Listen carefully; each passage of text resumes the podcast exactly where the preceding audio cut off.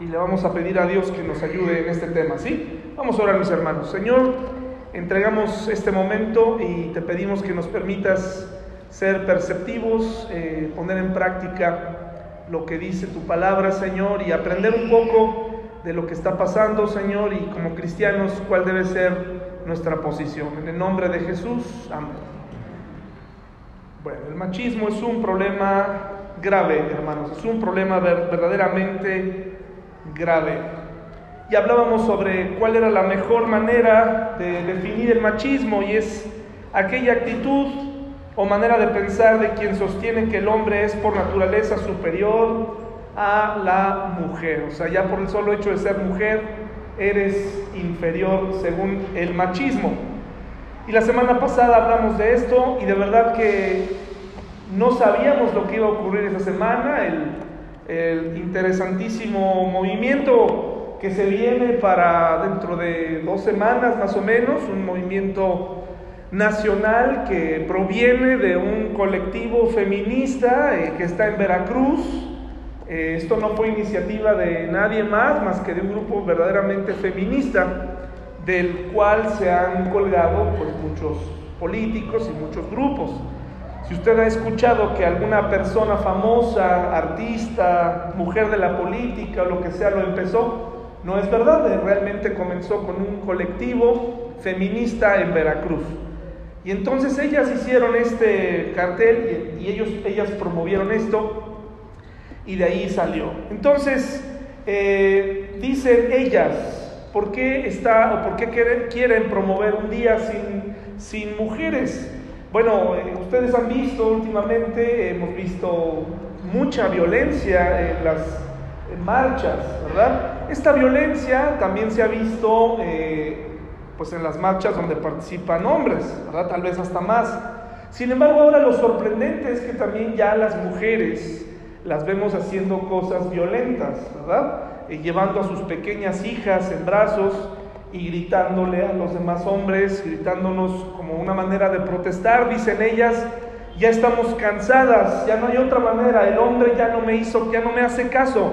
La única manera, dicen ellas, de que nos hagan caso es dañando, es violentando también, usando la violencia, este, rayando, pintando, destruyendo, ¿verdad? Entonces ellas dicen que este día pretende eh, provocar una sensibilización en los hombres, ¿no? Dicen ellas, somos 25 millones de habitantes, el 51% somos mujeres, nos están matando, dicen, violando, acosando, tal parece ser, una violencia que no tiene freno. Ya marchamos, ya gritamos, ya pintamos la pared, buscamos hacer conciencia en la sociedad y en los hombres de que la violencia tiene que parar, debe haber justicia para las mujeres violentadas, manifestó este colectivo. Y de ahí entonces estas mujeres que han dado voz a las que no tienen voz, a las mujeres muertas, a las niñas asesinadas y todo esto, pues entonces de ahí eh, pasa a nuestra sociedad, ¿no? Pasa hacia nosotros una sociedad que pues estamos a la mitad, no quiere decir que nosotros no vivamos la violencia, hay no solamente eh, golpear es una manera de violentar, también, eh, como lo vimos la semana pasada, estar continuamente haciendo referencias hacia el peso de una mujer, hacia su apariencia, es una manera de violentarlas también. ¿verdad? Este, ponerlas a hacer ciertas cosas porque por ser mujeres eso es lo que les toca, ese es un verdadero problema. En mi caso, hermanos, yo no, al mostrarles esto el día de hoy, no, no estoy diciendo que yo estoy apoyando este movimiento, yo solamente estoy mostrándoles lo que está ocurriendo y voy a darles tal vez un punto de vista. Eh, el 24 de octubre de 1975, el género femenino se apoderó de las calles para reivindicar la igualdad. Ellas sí paralizaron el país en un pequeño país llamado Islandia. Esto ya ha ocurrido en otros lados, me parece que en el 2018 se hizo en España. Y de acuerdo con el país, un periódico dice que el 90% de las ciudadanas de aquel país secundaron el movimiento. Entonces nos habla de un verdadero eh, conocimiento de la causa, de por qué, qué estaban pidiendo ellas, Eso es muy importante cuando vas a protestar, necesitas conocer por qué estás protestando. Y número dos, pues había un verdadero interés para que otras compañeras y otras mujeres recibieran eh, sus mismos derechos, cosa que no está ocurriendo en México, ¿verdad? Verdaderamente hay algunas que no tienen idea ni por qué están protestando. Eh, entonces, este día libre de mujeres, los hombres, esto es una verdadera protesta, los hombres tuvieron que hacer los deberes de sus esposas, porque las mujeres verdaderamente se pusieron en, este, en protesta. Estoy diciendo hoy mucho, verdaderamente, verdaderamente, verdaderamente. Entonces, los hombres tuvieron que hacer los deberes de sus esposas, como llevar a sus hijos a la escuela, entre, entre otras diferentes actividades. Eh, esta mujer que está aquí, Vigdis Fin, usted pronuncia el apellido, eh, fue la primera mujer elegida democráticamente en aquel país y vino a consecuencia precisamente de este movimiento. Y fíjense lo que ella dijo, eh, fue el primer paso entre, para la emancipación de las mujeres, pero también fue un día diferente para los hombres del país. Debido al cierre de lugares de cuidado y de dependencia, así como de institutos y escuelas, hubo hombres que tuvieron que llevarse sus hijos a dónde? Al trabajo. ¿Se imagina usted llevarse a su hija al trabajo? ¿Qué haría con ella, verdad? ¿Qué haría con él, ese pequeño? pues a lo mejor ni sabríamos qué hacer. Dice que tuvieron que llevarlos al trabajo, los que lograron llegar porque tuvieron que hacer desayunos, etc. Otros que se encargaron de las tareas del hogar y otros de las personas dependientes. Escuchábamos a los niños jugar mientras los locutores hablaban en la radio. Qué interesante. Ahí estaban sus hijos. Explica. Algunos medios llegaron a cerrar o a sacar la edición en papel mucho más corta que un día normal por tener que cuidar a sus hijos. Aquel paro cambió completamente la manera de pensar de los islandeses y se puso en valor el papel de las mujeres en todos los ámbitos de la sociedad. Efectivamente, las mujeres islandesas pararon el país Cinco años más tarde de la huelga, Vigis Finnbogadottir venció a tres candidatos varones y se convirtió en la primera presidenta mujer elegida democráticamente. Los hombres, lejos de enfadarse, vivieron, vivieron aquello también con mucho interés y las empresas se organizaron y prepararon para poder cubrir los servicios mínimos. Entonces, un movimiento así en un país es posible y sí sirvió. ¿De acuerdo, hermanos? El que está por vivirse el 9 eh, es muy distinto, es diferente, hermanos, parte y brota de otro tipo de cosas. ¿Por qué? Porque entonces tendríamos que preguntarle a las mujeres que también entienden el movimiento. ¿Sí? ¿Estamos de acuerdo, hermanos? Yo no las estoy diciendo a ustedes que está prohibido no a participar, usted lo puede hacer, pero quiero hacerles pensar en algo. Si para poder protestar te dieron permiso, entonces ya no estás protestando, ¿verdad? Cuando una empresa dice, le doy permiso a las mujeres que yo me solidarizo, ¿qué están haciendo los patrones? Se están parando el cuello de que, ah, pues vale, yo también quiero participar. Entonces ya no es protesta. Entonces, los, por ejemplo, ¿no? Hay quienes en las escuelas dicen, ok, las mujeres, las mujeres maestras se pueden ausentar, pero tienen que reponer su clase. ¿Y qué dicen ellas? Sí, gracias no entienden nada, no están entendiendo nada, ¿sí? No están entendiendo nada. Entonces ya no es una protesta, ya no es una protesta, ya se perdió. El patrón les está dando permiso, la institución les está dando permiso. Esa institución que no les da permiso para, eh, no les da licencia, que las trata mal, a las que les están exigiendo igualdad, les dio permiso para irse, a, irse con las condiciones controladas. Entonces, ya empezando por ahí, ya no es. Yo haría, yo haría lo contrario. Si en mi empresa me están dando permiso, entonces asistiría a trabajar. Porque eh, yo quiero demostrarle a esa persona que no se trata de cuando él diga, ¿sí? No se trata de cuando él diga, cuando él quiera. Y ahí ya todo el mundo dio permiso. Y lo más interesante es que ahora las, que, las mujeres que no participan no saben qué hacer, porque habrá incluso hasta hombres que las van a regañar y les van a decir, uy. Por eso estamos así, por eso las maltratamos, porque no se unen. Pero también una manera de protestar es no participando en esto, ¿sí? Si tú no, si tú no tienes, eh, si tú no crees en este movimiento, no caigas en ese dilema, no participes y ya, no participes. Pero no tienes que, no tienes que eh, caer en este error de decir, ah, ya, ya el director de la escuela me dio permiso, el, el jefe de familia me dio permiso. No, se supone que algo para que cambien las cosas, tiene que haber verdaderamente una valorar. Es como, es como si tú le dijeras a tu hijo, estoy cansado de que no obedezcas, estoy cansado de que seas eh, rebelde, estoy cansado de ti, pero yo te voy a, quiero que te vayas de la casa porque estás mal, pero te voy a, yo te voy a pagar la renta. Y yo te voy a poner todos los servicios y además puedes venir a comer aquí. Lo único que no quiero es que duermas, este, que duermas allá. Es una burla, es una burla, hermano, ¿sí? Entonces, si no comprendes por qué están protestando las demás mujeres, no protestes. No lo, no lo comprendes, no lo entiendes, tal vez no lo estás viviendo. No estoy diciendo que no sientas empatía, pero si te fijas ya se manchó. Desde el momento en el que alguien dice, ya pueden participar todas, ya no es una protesta, es, solamente un día en donde todo el mundo nos vamos a preparar eh, precisamente para esta ausencia. Lo más interesante era que dejaran de asistir un día, ¿no? O dos días, no sé, ¿no? Si quisieran provocar realmente un cambio de este tipo. Tu voz cuenta, no te unas solo porque las demás lo están haciendo. En el trabajo muchas eh, dicen, eh, bueno, pues yo no me considero feminista, dicen ellas. Eh, todo está bien en casa, yo no tengo ningún problema, pero pues, es un día de asueto ay, qué bien me va a caer este día de asueto, ¿no? Qué rico, no voy a venir a trabajar.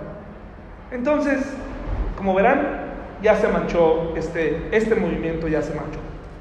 Ahora, esta es una foto recientemente tomada en el Palacio Nacional eh, del movimiento. Fíjense qué interesante, dice, nos están matando, esa es una realidad, no lo podemos negar, no solo en México, sino eh, hoy. Pongan mucha atención, cuando pase algo como lo que ocurrió esta semana tristemente con esta niña. Desgarrador ese video, ese video donde esta pequeña se va con, esa señora. No nos importa ver su muerte. Es desgarrador verla cómo le toma la mano y se va confiada la niña. Eso es, eso es, me enchina la piel, me, me entristece ver cómo, cómo, la niña confió. ¿Sí? O sea, pero pongan mucha atención cómo funcionan los medios. A partir de este día, si, un tren se descarrila en México, los medios van a estar hablando de ese tren y de todas las fallas de los trenes y de quién es el fabricante de los trenes y de cuántos trenes se han descarrilado en México.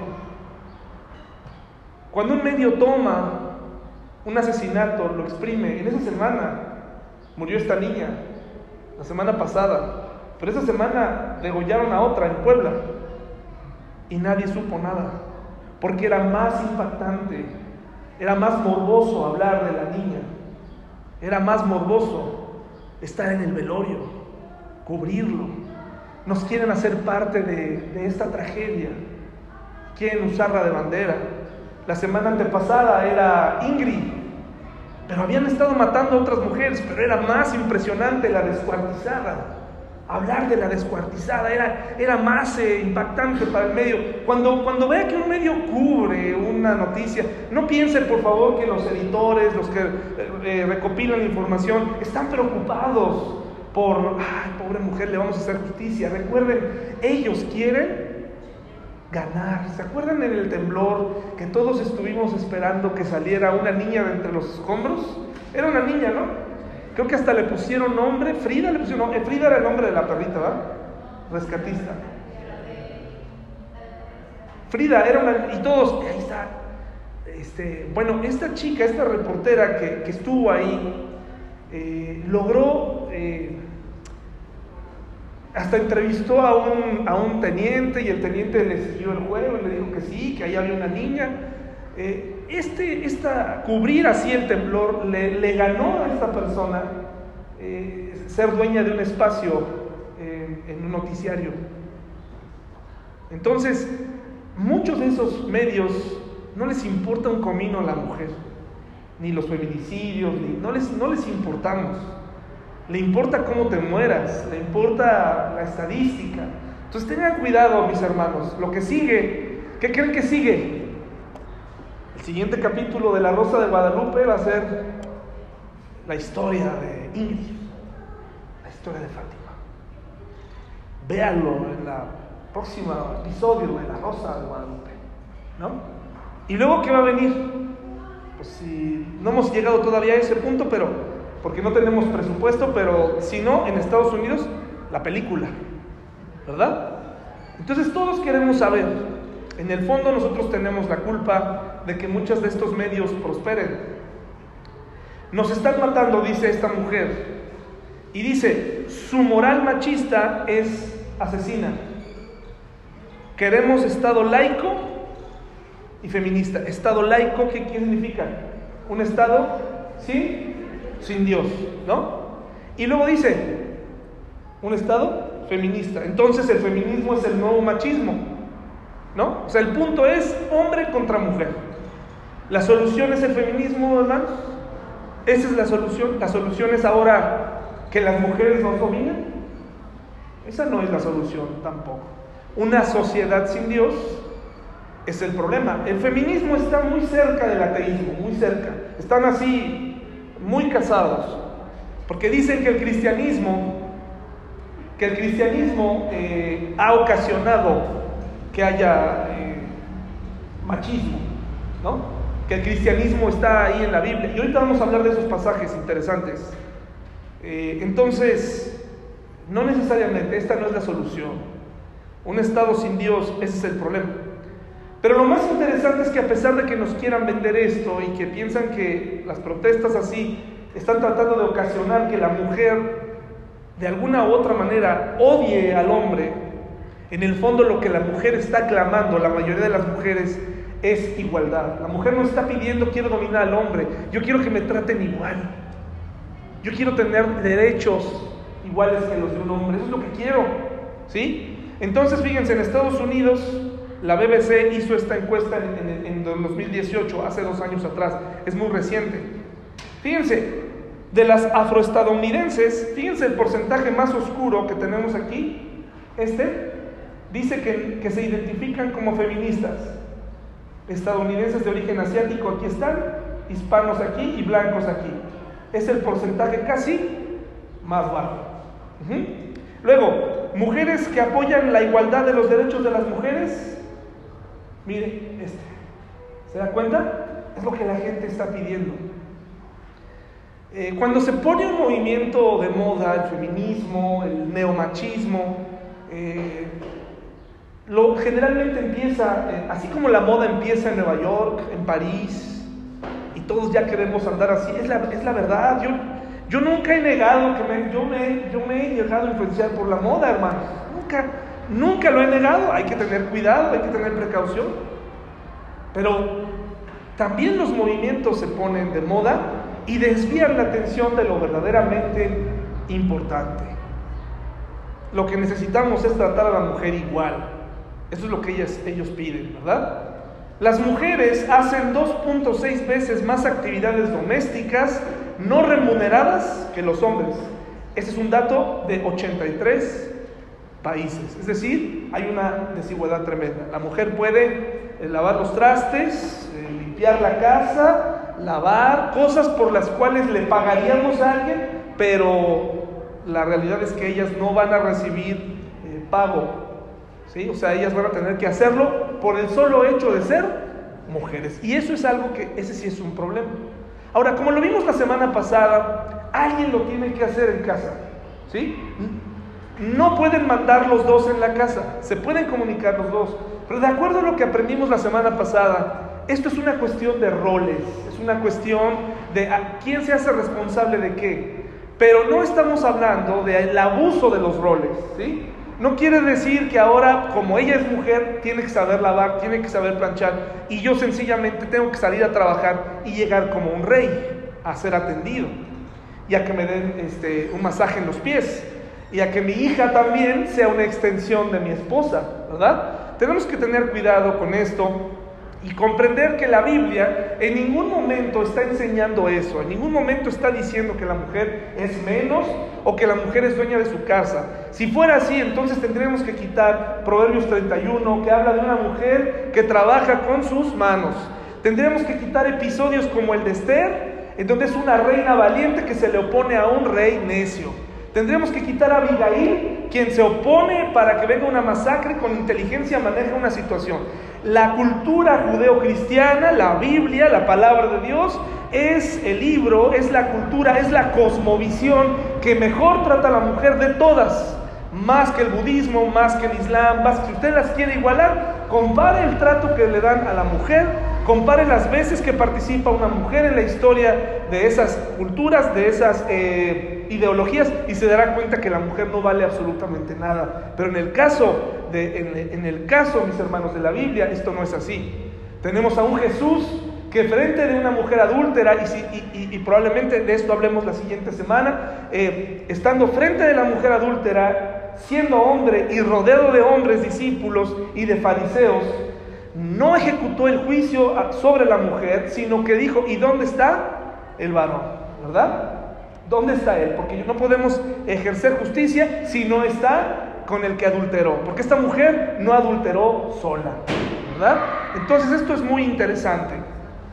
Ahora, ¿qué es lo que está pidiendo? Y esto no es propiamente cristiano, pero, pero, pero comprendamos lo que están pidiendo, ¿no? Y lo hacen de esta manera, de una manera muy eh, como una viñeta con colores que nos dice qué es lo que está pidiendo la mujer y el hombre cristiano debe escuchar, ¿sí? debemos escuchar porque tenemos que saber dónde estamos parados. En la iglesia cristiana hay mucho machismo, hermanos. Entre nosotros hay machismo.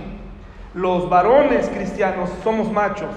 ¿Por qué? Porque alguien nos dijo que la mujer tendría que someterse, de acuerdo a lo que dijo Pablo, ¿verdad? Pero no lo saquemos de contexto. Eh, recuerde lo que hablamos la semana pasada. Dice, ¿qué es lo que están pidiendo colectivos que no son tan radicales? Detrás de cada movimiento Detrás del movimiento homosexual, no todos son radicales. Hay homosexuales con deseos de dejar de ser homosexuales, ¿sí? Sin embargo, lo que quieren los homosexuales radicales es establecer una serie de actividades, una agenda, para que parezca que todos están pidiendo eso, ¿sí? Lo mismo con las feministas y lo mismo con grupos eh, poderosos de hombres que quieren establecer reglas para someter a los demás. ¿Qué es lo que está pidiendo este grupo o eh, un poquito más controlado? Dice dividir las tareas del hogar. No tenemos que explicar más. Dividir las tareas del hogar. Levantarnos en la noche para atender al niño, que también es nuestro hijo, cambiarlo, eh, hacer tareas complicadas como lavar la ropa, darle de comer, eh, llevarlo a la escuela, dividir las tareas del hogar. ¿De acuerdo, hermanos? ¿Estamos de acuerdo en eso? Los varones que estamos aquí, divide. Esto, esto está bien, esto está bien, divide las tareas del hogar. Observa signos de violencia. Hermanos, hoy en día ya es, según el colectivo feminista que, que escribió esta canción en Chile, de El violador eres tú, es una canción muy agresiva, ¿verdad? Muy fuerte. Si una chica te lo dice hasta en tono de broma, ay, se siente feo, ¿verdad? Es, algo tremendo, el, violador eres tú. Estarían en desacuerdo con lo que voy a decir. A las mujeres feministas dicen que, que, no tiene nada que ver su forma de vestir, etcétera, etcétera. No vamos a entrar en eso. Pero quiere decir que entonces la mujer puede enamorarse de tal manera que va, va, va a dejar y va a perder sus sentidos. No se va a dar cuenta de donde hay violencia en esa libertad también ellas están pidiendo que les dejen que les peguen? Es que es, es incongruente. Es incongruente. Muchas mujeres terminan muertas porque la primera vez que su esposo les pegó, ¿qué creen que dijeron? Esto no, no, no va a pasar. Ya no va a volver a pasar. En muchas iglesias cristianas se ha enseñado que debes quedarte con tu esposo si te puso una. Es bíblico, dicen, sí, pues como a él no se lo suenan, él dice que es bíblico. Pero no es así. Si tú estás viendo violencia, amenazas, no las toleres. no las toleres. Tienes que decir, no, ya, se acabó. Esto no, esto no me está gustando. Pero muchas mujeres, ya que se están subiendo al esposo a la, a la, patrulla, ya que están en el MP, ya que están ahí, ya vinieron todos, ya que la familia se enteró y, hay que buscar la solución al problema, ¿qué creen que, qué creen que dicen? No, no, no se lo lleven, él, es bien bueno. ¡Pum! La matan y, los colectivos feministas, pues, es el asesino. Pues sí, era violento, pero la mujer estaba enamorada. La mujer estaba enamorada. ¿Cómo, ¿Cómo está eso que un hombre que quiso prenderle fuego a su esposa varias veces, ahora le pida que, que, le traiga a una novia joven para divertirse con ella? Porque si no va a violar a sus pequeñas. Y dentro de la forma de razonar de esta señora fue, no, es que este hombre es de armas tomar, hay que obedecerlo. Y fue y le trajo. Y ese es el caso de esta niña que asesinaba. Entonces, hermanos, la mujer que está aquí, no toleres violencia. No toleres. Observa. Y también eh, trata de hablar con alguien y sé valiente para tomar decisiones. Tengas hijos o no. Reprende actitudes machistas. Cuando observemos, no compartas fotos de mujeres en grupos de amigos. No hagas de una mujer una cosa. Que no haya conversaciones de cuerpos, que no haya conversaciones de esto. Esto, es machista, esto es sucio, esto no está bien. En un concierto al que asistimos eh, hace como cuatro años, eh, mi cuñada Mariel eh, y yo estábamos entonces, viendo el concierto junto con mi hermano y este, mis sobrinas y un joven estaba maltratando a, a una chica enfrente de nosotros, enfrente de Mariel. Entonces Mariel este, pues, estaba en el ruido, estábamos ahí en el ruido y Mariel me empieza a hacer señales y yo, pues, sí, pues, diviértete, ¿no? Entonces, este, ya bien, le entendí más o menos que el chavo la estaba maltratando a la persona, a la mujer. Y yo le dije, sí, o sea, de pronto veo que Mariel me hace como una señal de, que hasta ahora entiendo que era, ¿no? Pero, este, ella me hizo así como que, así, ¿no? De, como preguntándome si, si ya podía actuar. Y yo pues le dije, sí, adelante. Y que le toca el hombro al joven y que dice, déjala en paz. Y entonces ya, entonces ya reaccioné y dije, ya vi que lo que, lo que estaba haciendo era confrontando al chico, porque la estaba como ahorcando, ¿no? La estaba jalando y entonces ahí aprendí, ¿no? Eso, eso me pareció muy bueno. Francamente, yo no me iba a meter. Yo no me iba a meter, hermanos. Nos metimos porque ella nos metió. Y qué bueno que nos metió porque al final el chico, la chica tuvo el valor de moverse del lugar. Pero tendremos que ser más sensibles para detener en nuestros hijos, hacia nuestras hermanas, ¿no? El trato que hay. Es increíble de veras, hermanos, eh, el trato que hay hacia las, personas que queremos y a las que no queremos tratos machistas hay que tratar de denunciarlos. También nos sugieren, y, estoy de acuerdo aquí, y aquí siempre, acuérdense que en estos movimientos también va a haber, y van a meter movimientos eh, lésbicos, gays también, colectivos también, y no tiene nada de malo, o sea, también, también respeta a esos colectivos y a esas personas. No sirve de nada que tú como cristiano te pongas a pelear con uno. Si, si están mostrando su amor ahí delante de tu hijo, tu hija, Toma tu hijo y muévete de ahí, ¿sí? Porque son agresivos, hermanos. Hoy vivimos en una etapa en donde piden tolerancia, pero, pero cuando tú haces algo contra ellos, entonces ya no son tolerantes, ya te, te acaban, ¿verdad? Te acaban. Tener cuidado, estoy hablando de respeto y en el caso de las mujeres, tener este valor por reprender actividades machistas y racistas. Votar por mujeres es una buena opción, hermanos, ¿verdad? No por, no por este, ser condescendientes, verdaderamente estudiar y las mujeres tienen buenas propuestas, vale, vota por ellas, ¿verdad? Eh, este, y, decídete si es que hay que algún eh, organismo en, tu colonia o algo. Las mujeres pueden hacer muy buen papel. Eh, en cuanto a la vida laboral, si tú eres jefe de alguien, pues trátalas imparcialmente, contrata mujeres, págales lo mismo no menosprecies, olvídate esta idea de que las mujeres son inferiores, esto no es verdad, y selecciona imparcialmente eh, los currículums. Incluso dicen a las empresas, quita las fotos. ¿Por qué? Porque yo he visto como en muchas ocasiones, tal vez eh, Lalo Saavedra, que trabaja en recursos humanos, lo ha visto más que yo, pero yo me doy cuenta que a veces ven la fotografía en un currículum de una chica y depende de eso la contratan o no. Por ejemplo, dicen, esta está buena para secretaria, para mi asistente. ¿No? Y les piden hasta luego fotos de cuerpo este, completo. Tenemos que tener cuidado, hermanos, tenemos que tener cuidado con esto para, para seleccionarla bien, ¿verdad? Eh, salarios iguales, mis hermanos, salarios iguales. Recuerden, eh, no debemos pedir que, que las mujeres se les ganen menos. Tratar bien a la chica que hace la limpieza en tu casa, si tú tienes alguien que tienes empleadas, trátalas bien. Trátalas bien. Eh, no las trates como basura, no las trates como si tú fueras una mujer superior, ¿verdad? Págales bien.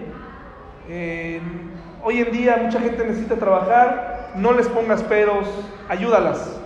Es muy triste como muchas esposas, eh, sus esposos acosan a las chicas de limpieza y la mujer se pone del lado del, hombre y las corre, como si no conociera a su angelito, ¿verdad? Entonces tenemos que tener mucho cuidado con eso. Trata con dignidad a la gente que hace la limpieza en tu casa y promueve sobre la diversidad y el combate a prejuicios para todos los empleados. Y dice la caricatura ahí, chismes o comentarios, es muy fácil crear una falsa reputación de una mujer. Tenemos que tener cuidado con esto. Eso es lo que el mundo recomienda y ahí está este, donde lo puedes ver. Son pequeñas cosas que podemos hacer, las cuales no están necesariamente en contra de la Biblia. Ahora, donde nos importa a nosotros más es llegar a, a cuestionarnos si la Biblia eh, verdaderamente es machista o no. Y probablemente hay mujeres aquí que dicen, pues sí es machista, pero pues como proviene de Dios está bien. Entonces tendremos que aclarar eso para que todos salgamos eh, convencidos de que esto no es así. Entonces, esto lo saqué de un portal, si usted lo quiere buscar está tal cual, es un, es un portal español, eh, me he dado cuenta que en Europa el cristianismo tiene la tendencia como a, a, des, a desaparecer, y como no, tantos años, de, tantos años de opresión católica y a todos nos meten ahí también de, de reglas, de normas, eh, de, de, moldes. Entonces dice este, este escritor español, las diez machistadas, es una frase española, aquí no decimos así, las diez machistadas más grandes de la Biblia.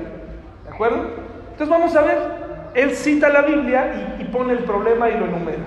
Número uno, dice él, dice él, es machismo que en Génesis 3:16, lo que vimos la semana pasada, tu marido te dominará. Eso es lo que él dice. ¿Sí? Dominación del marido. Según él, en 2 Timoteo 2, del 11 al 15, que por cierto él no le pone en qué epístola está, él nada más pone Timoteo, ahí ya empezamos a ver un problema.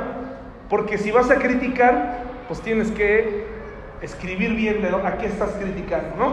Entonces yo le puse el 2, pues porque tuve que ponérselo ahí, ¿verdad? Pero realmente él en la página no se lo puso. Para él da igual uno o dos, él dijo Timoteo, ¿no? La mujer es culpable del pecado, dice No hay mujer buena, según Eclesiastés 7:28. La mujer es impura, según Levítico 12, del 1 al 5. Éxodo 20:17, donde habla de que no desees el, la casa y todo, incluye a la mujer, dice que este mandamiento cosifica a la mujer. En Levítico 27.1 dice que aquí se está poniendo precio a las, a las personas. Deuteronomio 21 del 11 al 15 dice que es un capítulo o un pasaje muy machista. Ahorita lo vamos a ver. El aparato reproductor masculino, él lo pone de otra manera, es superior. Según Deuteronomio 25, 11 al 12. ¿Sí? Él lo dice. Dice aquí jueces 21.10, no mates a las vírgenes, es decir, dice él que Dios dijo que ahí se matara eh, a todos los demás menos a las vírgenes. Vamos a ver si eso sí es cierto. Y por último, que las mujeres guarden silencio según 1 Corintios 14, 35. Vamos a, vamos a estudiar, mis hermanos, entonces, cada uno de estos pasajes en 30 minutos. ¿Está bien?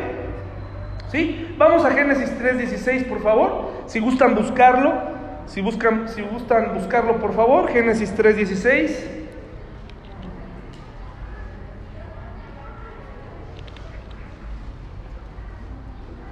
Génesis 3:16.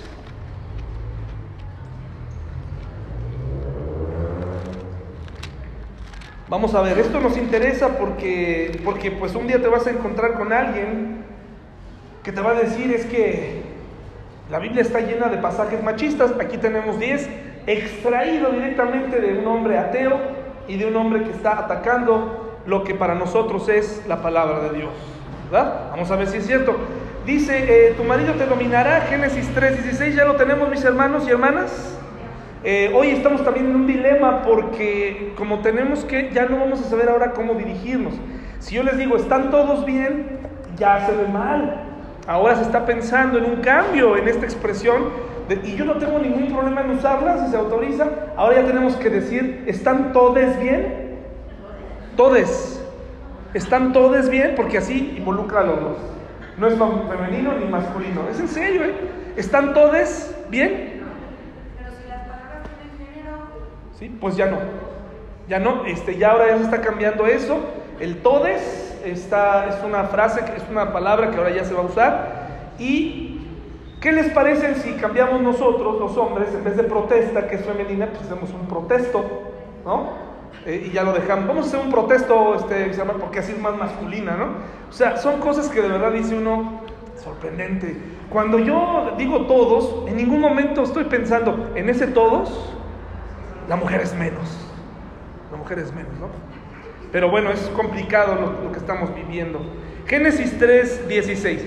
A la mujer dijo, multiplicaré en gran manera los dolores en tus preñeces, con dolor darás a, a tus hijos y tu deseo será para tu marido y él se, se enseñoreará de ti. ¿Qué quiere decir con esto? Ya lo expliqué la semana pasada de manera más detallada, pero este pasaje está hablando de precisamente que el hombre, el hombre viene a ser parte de esa maldición.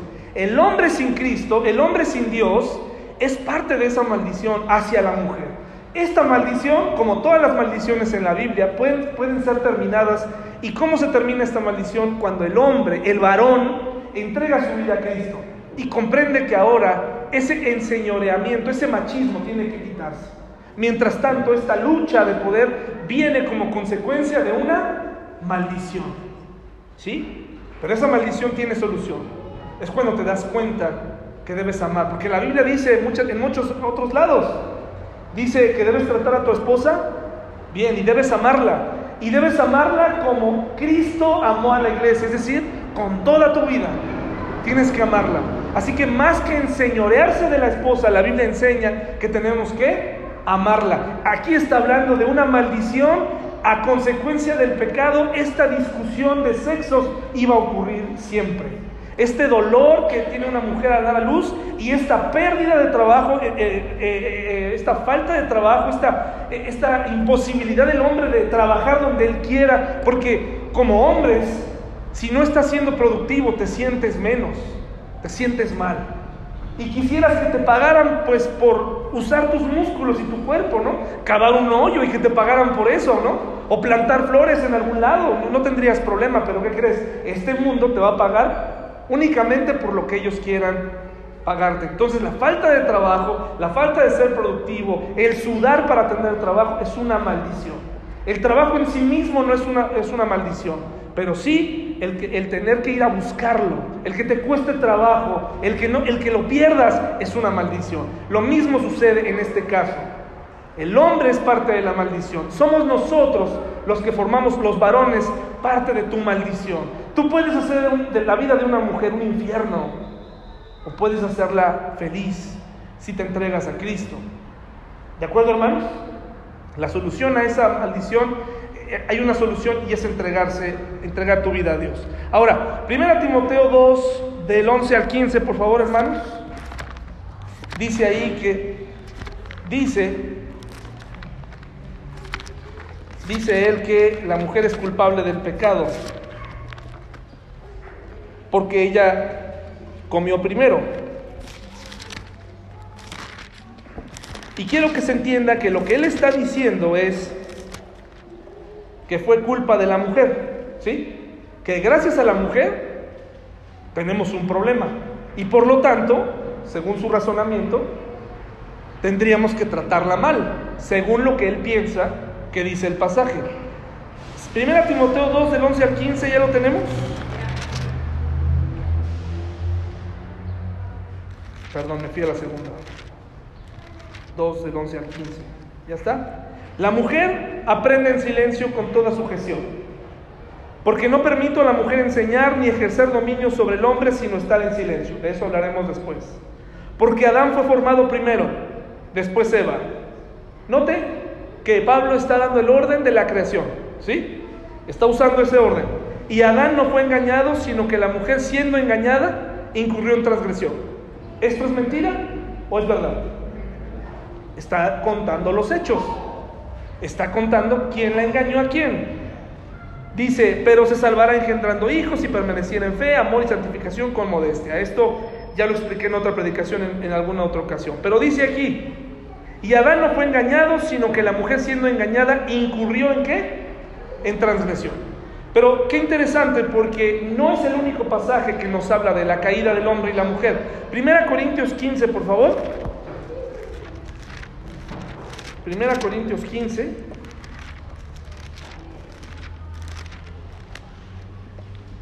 Veintiuno y 22. En el orden, Pablo nos dice, esto es lo que sucedió. Pero en ningún momento está diciendo, y gracias a la mujer, todos nos amolamos ya. Gracias a la mujer todos estamos mal y ya. No es cierto. En todos los demás pasajes, en donde se habla de la caída del hombre, ¿a quién creen que se responsabiliza? ¿A quién? A Adán. No se responsabiliza a la mujer. Aquí lo único que está diciendo Pablo es, ella fue engañada. Y luego Adán fue engañado. Y como consecuencia de eso, le está pidiendo a la mujer que escuche en silencio en un entorno de iglesia. En un entorno de iglesia. Y ahorita vamos a hablar más de eso. Pero por lo pronto, aquí en, 1 Corintios 15, 21 al 22 dice, porque por cuanto la muerte, o sea, a consecuencia del pecado, entró por un hombre, también por un hombre la resurrección de quién? De los muertos. El rol de Adán era cuidar a todos en ese lugar, incluyendo a quién? A su esposa. ¿Dónde estaba Adán en ese momento? No lo sabemos.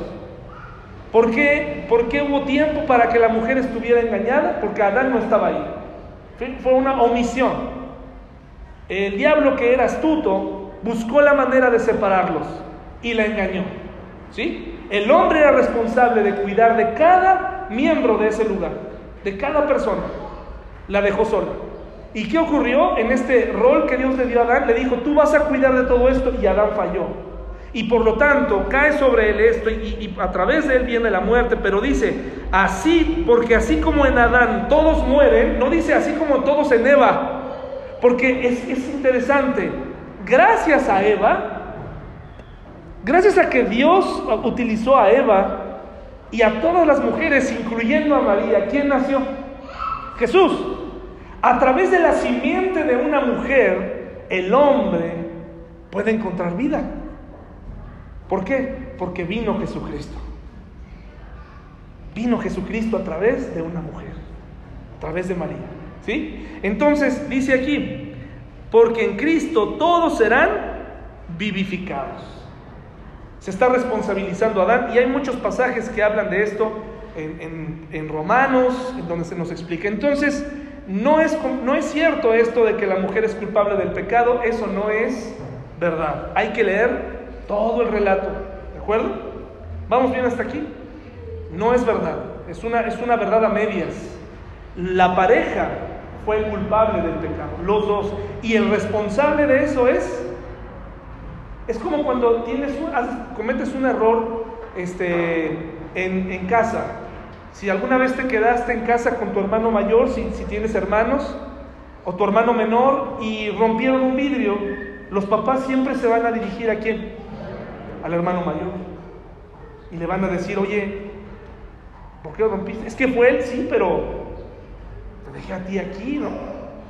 Tú eres el mayor, Tú eres el mayor, tú estuviste aquí primero. Y eso significa que por eso Él es más que el menor. ¿Significa que el menor no sirve para nada?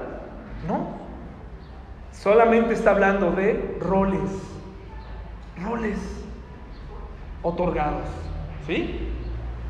La mujer no es buena. Esto es absurdo, pero absurdo. Eclesiastés 7:28, por favor. Busque Eclesiastés 7:28. Este ni lo voy a buscar porque me da coraje, Me da coraje. Me dan ganas de salirme.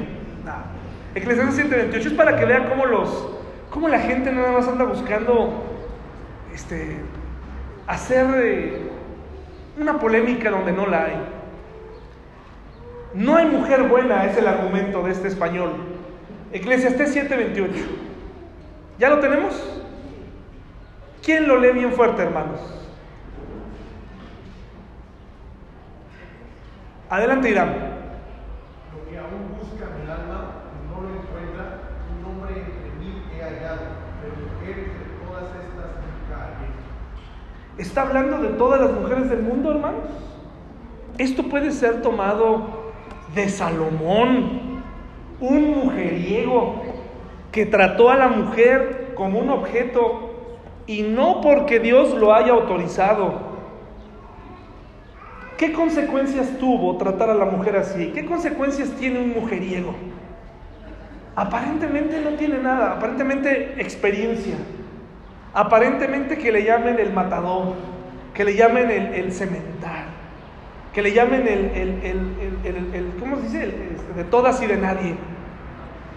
Pero un mujeriego, un mujeriego vivirá solo.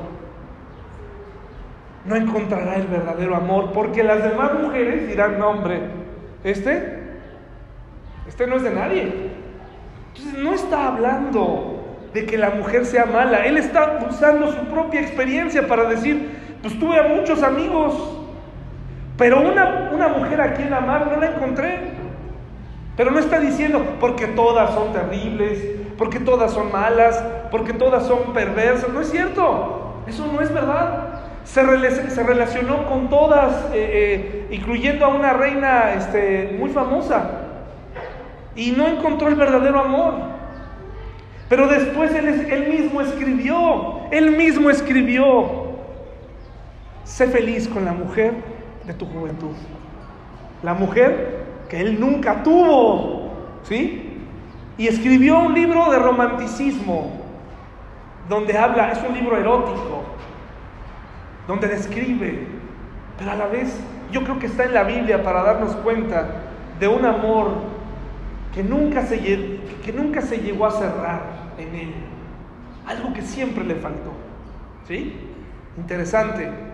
La mujer es impura, Levítico 12 del 1 al 5, por favor. Levítico 12, y, este, y ese yo se los voy a leer en la nueva traducción viviente porque es un poco más claro.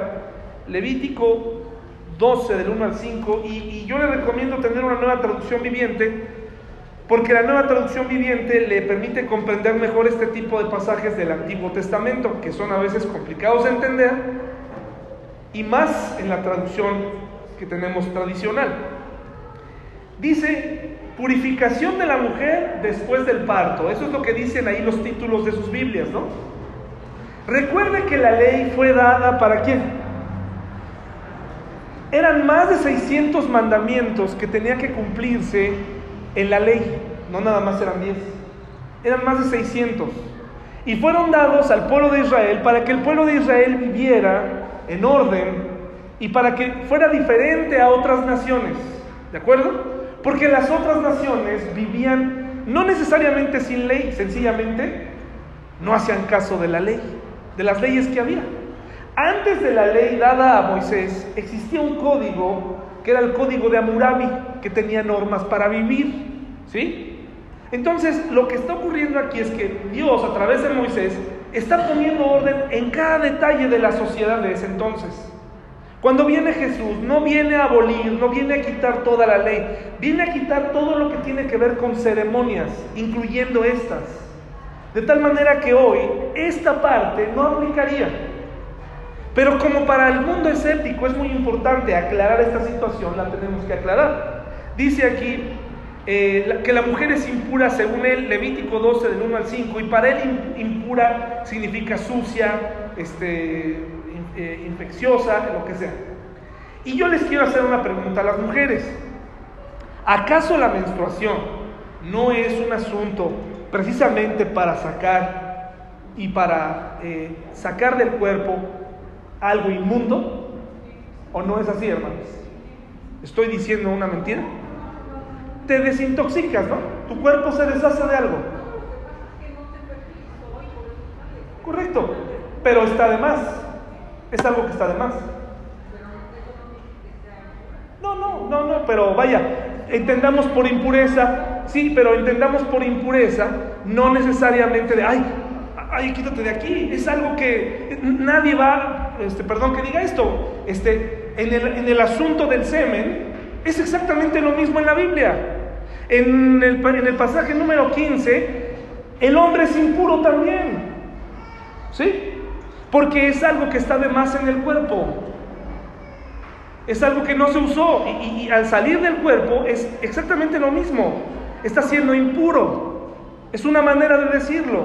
No está diciendo, ah, este, eres, eres de lo peor, eres asquerosa, eres asqueroso. Está hablando de, la impureza del hombre y de la mujer. ¿Sí?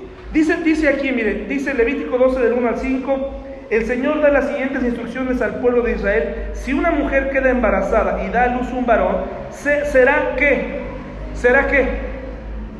Ceremonialmente.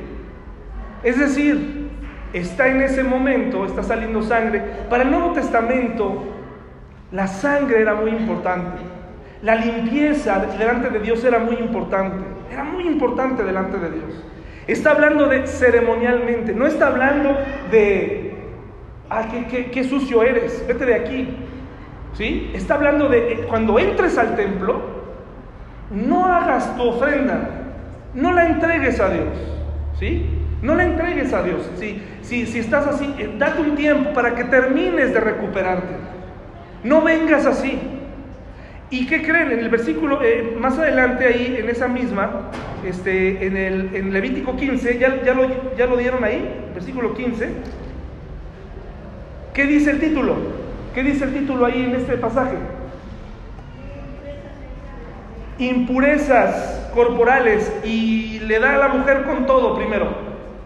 No, el Señor les dijo a Moisés y Aarón, den las siguientes instrucciones al pueblo de Israel cualquier hombre que tenga una secreción corporal es ceremonialmente impuro. Cualquier hombre, varón. Ahí no está hablando de la mujer. Y da descripciones. Su secreción causa contaminación ceremonial. Ceremonial. El hombre tenía que venir al 100% delante de Dios. No podía venir eh, ahora no estaba diario así, la mujer no estaba diario en esa condición. Y de hecho Dios en, en su sentido común dice que una mujer y un hombre son impuros la noche que tuvieron relaciones sexuales, cuando hubo un intercambio de fluidos. Una sola noche no los mandaba fuera del campamento a los dos.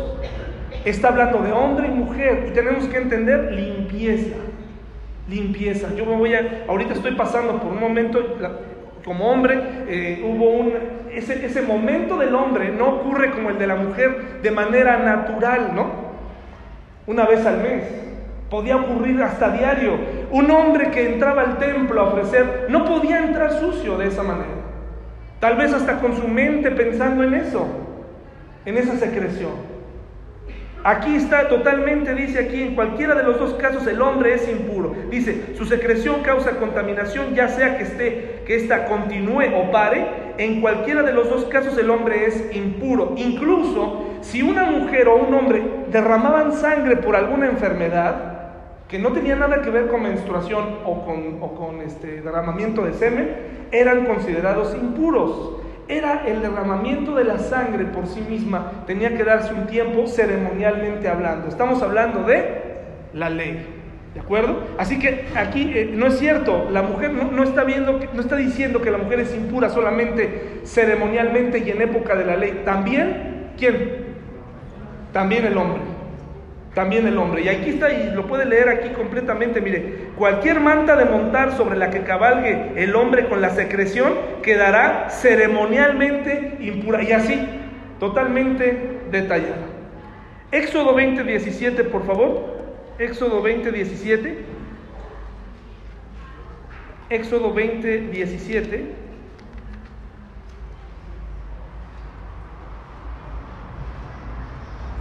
Éxodo 20, 17. Dice, este mandamiento cosifica a la mujer. ¿Ya está? Dice,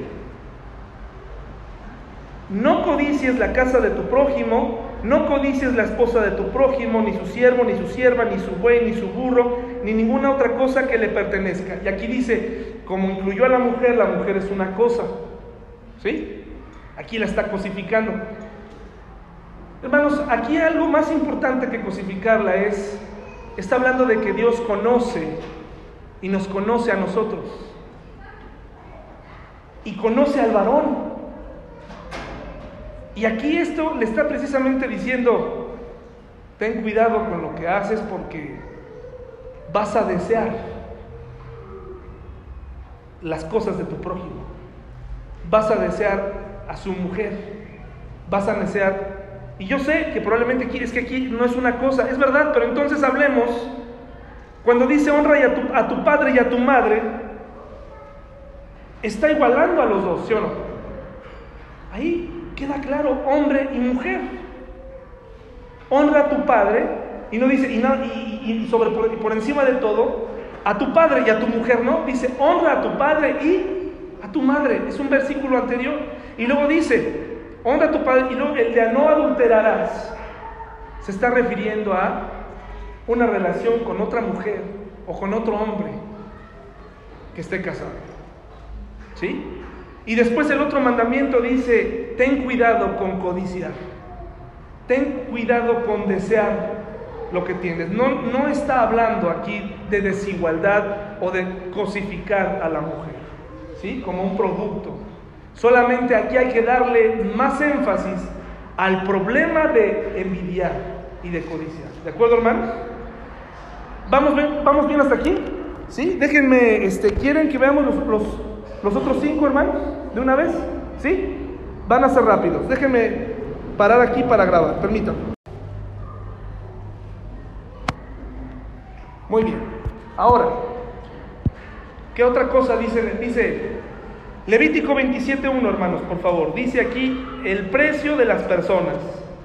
Dice, mira, aquí, aquí la ley está diciendo que, que la mujer vale menos. ¿Ya está? Dice, se los voy a leer en la nueva traducción viviente. El Señor le dijo a Moisés, da las siguientes instrucciones al pueblo de Israel. Si uno de ustedes hace un voto especial para dedicar a alguien al Señor mediante el pago del valor de esa persona, esta es la escala de valores que emplearán. Dice aquí, un hombre de entre 20 y 60 años tendrá el valor de 50 ciclos de plata, según el ciclo del santuario. Una mujer de esa edad tendrá el valor de 30 ciclos. Y entonces aquí empieza el problema. Mira, es que vale menos. ¿Por qué vale menos? Pero por favor observe abajo, dice que un niño, un joven de entre 5 y 20 años, el valor de, este, el valor de 20 ciclos de plata, una joven de esa edad 10 ciclos. Mira, aquí está, eh, valen menos. Hermanos, hay que comprender lo que está diciendo aquí. regrese al versículo 1. El Señor le dijo a Moisés, da las siguientes instrucciones al pueblo de Israel. Si uno, ¿qué, qué, qué nos dice el sí? Es una condición. Si uno de ustedes hace un voto, ¿qué? ¿Un voto qué, hermanos? Especial. Este voto era para personas que no tenían tiempo para hacer algo en el templo, para, para participar de las demás festividades o de las demás ofrendas que eran obligatorias. Este era una ofrenda especial que ellos daban. El varón pagaba por su familia. Le voy a poner un ejemplo muy tonto y, muy burdo, pero, pero quiero que lo entienda de esta manera. Usted llega a un restaurante, está en la entrada, buffet, hombres, 300 pesos. Mujeres, 250. Entras, a ver, caballero, a mí me cobras 300 porque somos iguales. A mí me cobras 300. ¿Quién te dijo que yo como menos que él? ¿Quién reclama eso, hermanos? ¿Quién va a reclamar cuando entras a un lugar, a un sitio, niños gratis? Niños gratis. No, no, no. Los niños y los adultos somos iguales. A mí me cobras los 500 pesos de mis hijos, de los dos. ¿Quién dice eso? Lo aceptas. Y nadie está diciendo, híjoles, que aquí ya están, qué fuerte. Aquí las mujeres valen menos, mira, porque pues, comen menos. No, esto es una ofrenda especial. A través de Moisés se estaba buscando regular para que supieran cuánto dar. Y es más, llegaba el momento en donde había personas pobres, si usted lee más adelante, mire lo que dice aquí. Si deseas hacer esa clase de voto, en el versículo 8, pero no te alcanza para pagar la cantidad requerida, lleva a la persona al sacerdote, él determinará la cantidad que debes pagar de acuerdo a tus posibilidades. Era una regla.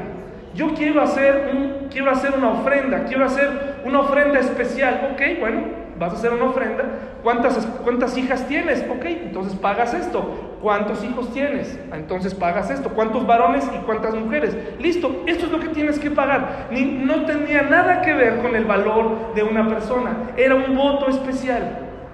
Todo el mundo tenía que ofrendar lo mismo. Es más, si una mujer eh, daba luz y tenía que ofrecer su sacrificio y no tenía dinero, en vez de ofrecer el becerro el cordero, la familia, en vez de hacer eso, ella podía ofrecer un par de tórtolas.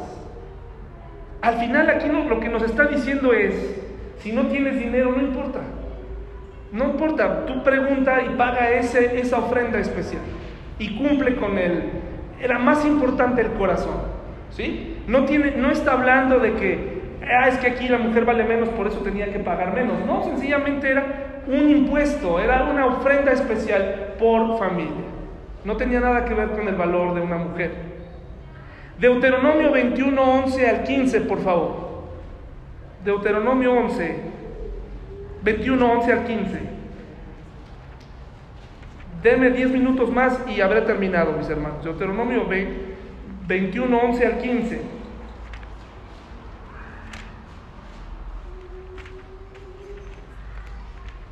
Deuteronomio 21, 11 al 15.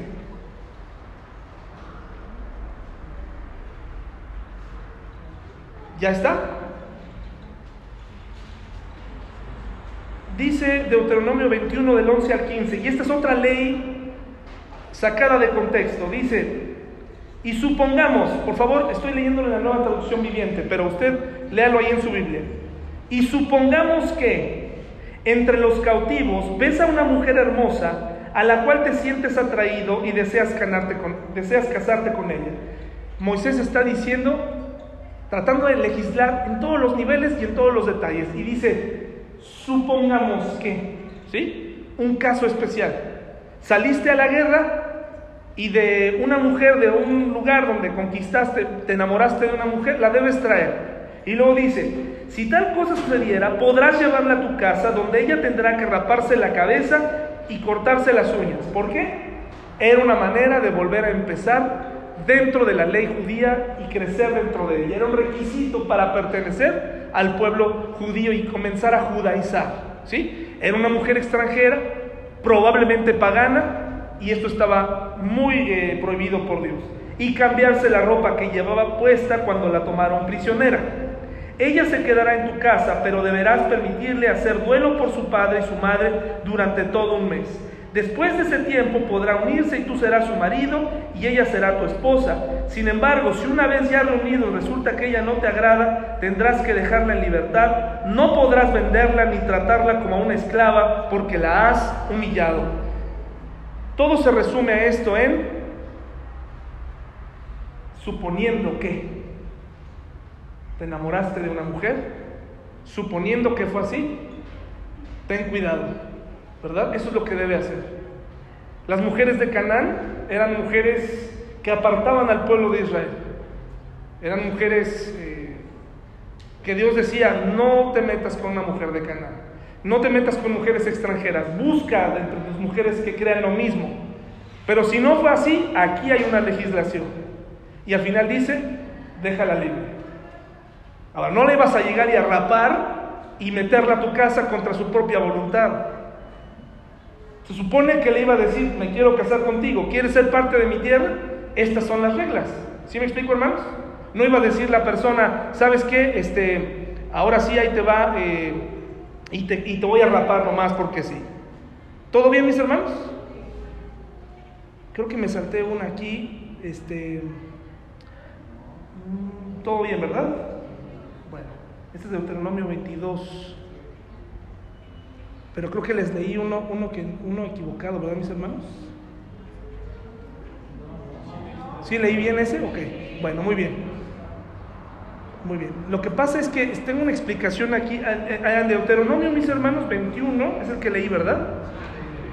Creo que me faltó poner uno eh, que es polémico porque dice que si tuviera dos mujeres, este, ah, sí, ahí está, dice, Nuevamente, supongamos que un hombre tiene dos esposas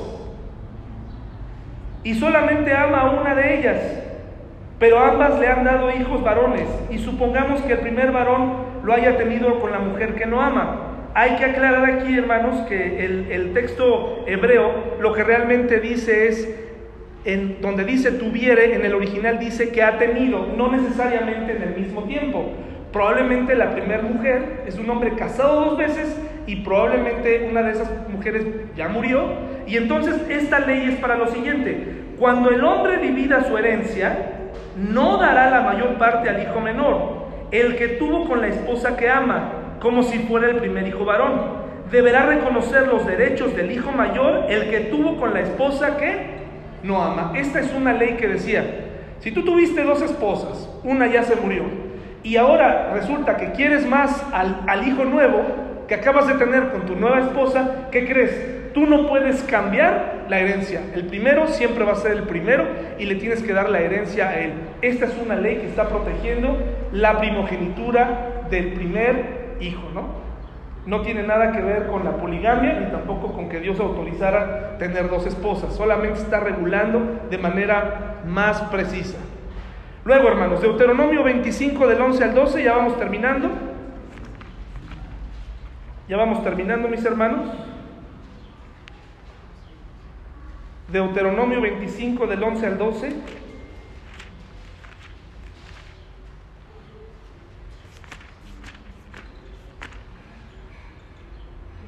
Deuteronomio 25 del 11 y 12. ¿Ya está? Si dos israelitas se enredan en una pelea y la mujer de uno de ellos trata de rescatar a su marido agarrando al otro hombre de los testículos, tendrás que cortarle la mano, no le muestres compasión. Dice él, el miembro del hombre es superior. Es absurdo, hermanos.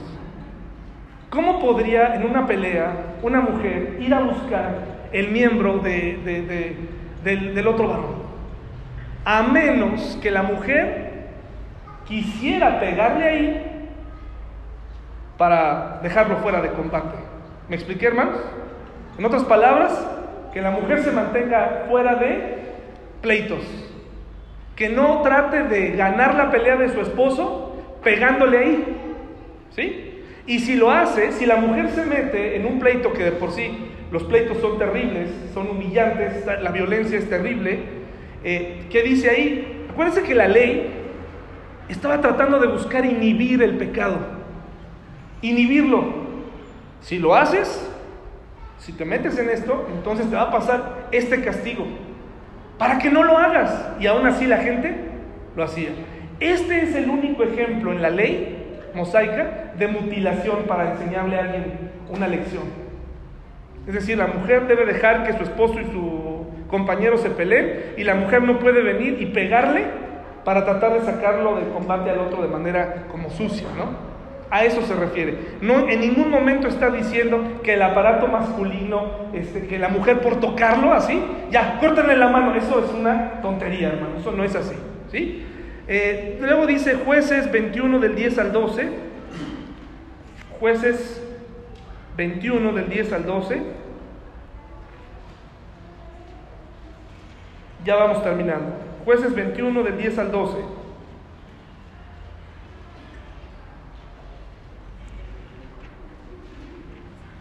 Jueces 21 del 10 al 12. ¿Ya está? Dice así. Él dice que las mujeres, que no mates a las, o sea, que esto que esto le parece terrible, que Dios haya enviado que se quedaran solamente vivas las mujeres vírgenes. Vamos a leer el jueces 21 del 10 al 12 y que mataran a todas las demás, incluyendo a niños.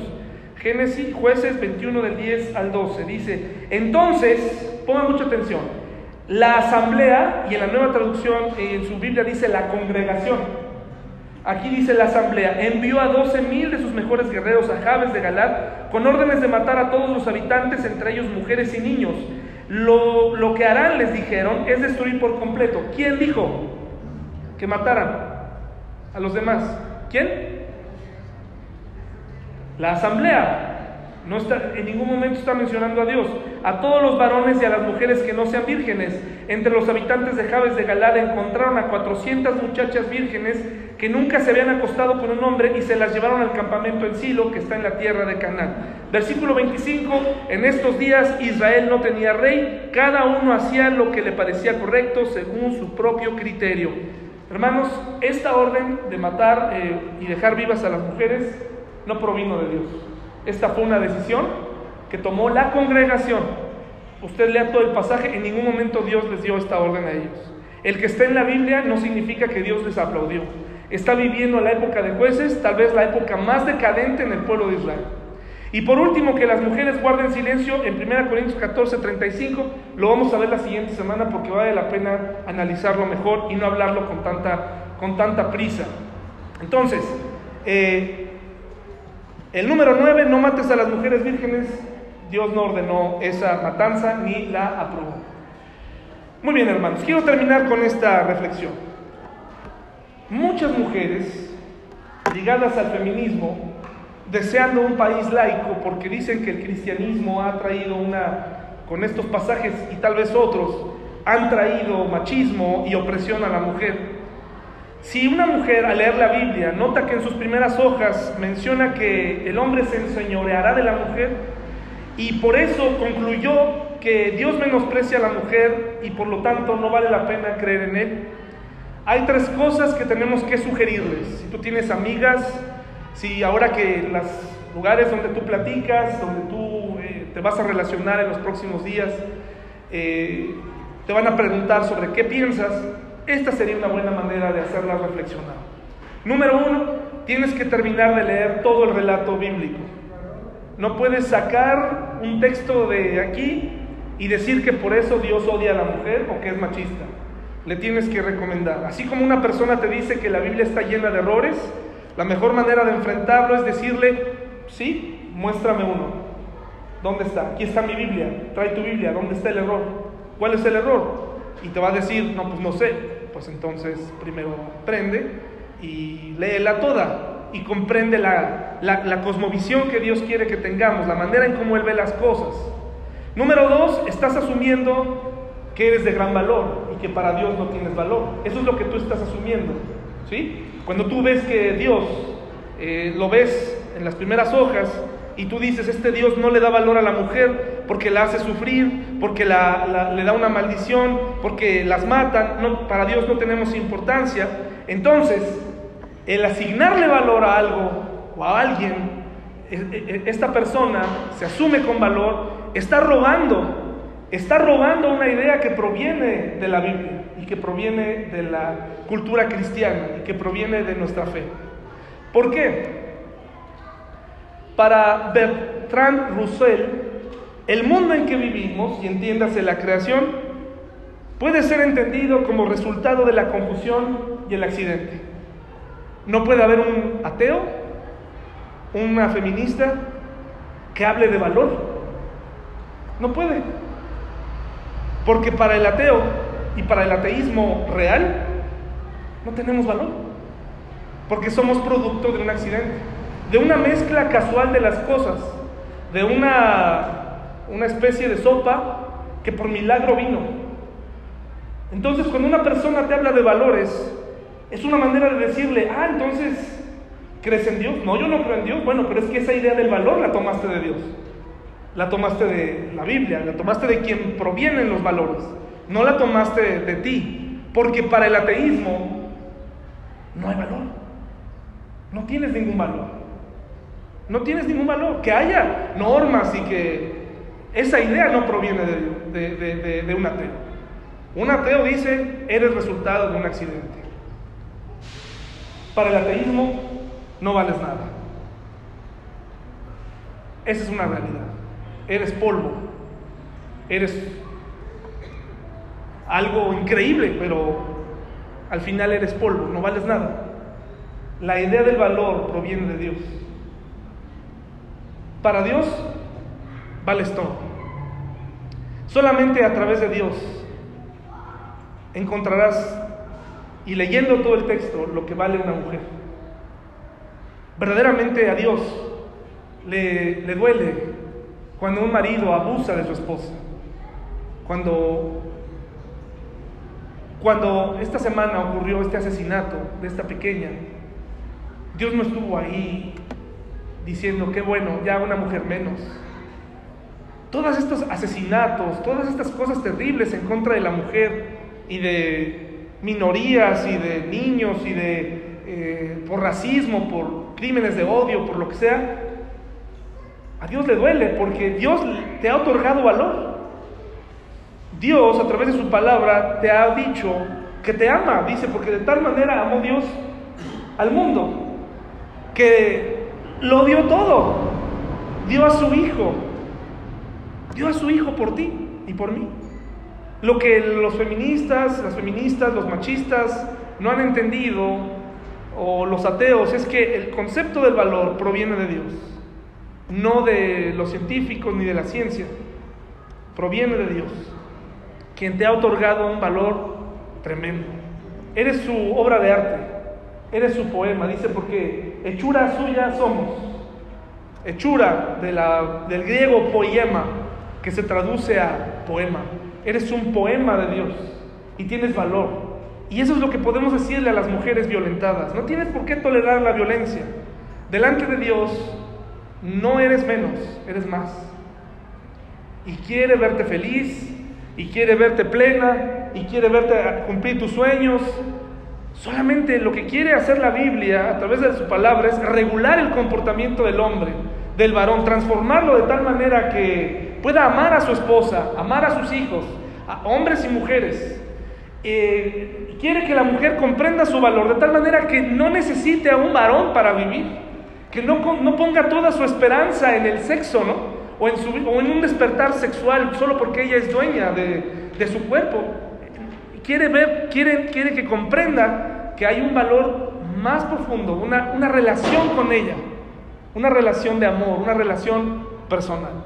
Ese es el mensaje que tenemos que darle a las personas. Si alguien te ve eh, no participando como mujer en los próximos días en estos movimientos, es buen momento para hablar con ella y, que pueda eh, reflexionar sobre su propio algo. La Biblia no tiene como finalidad, y Dios no tiene como finalidad hundir a la mujer. No tiene esa finalidad.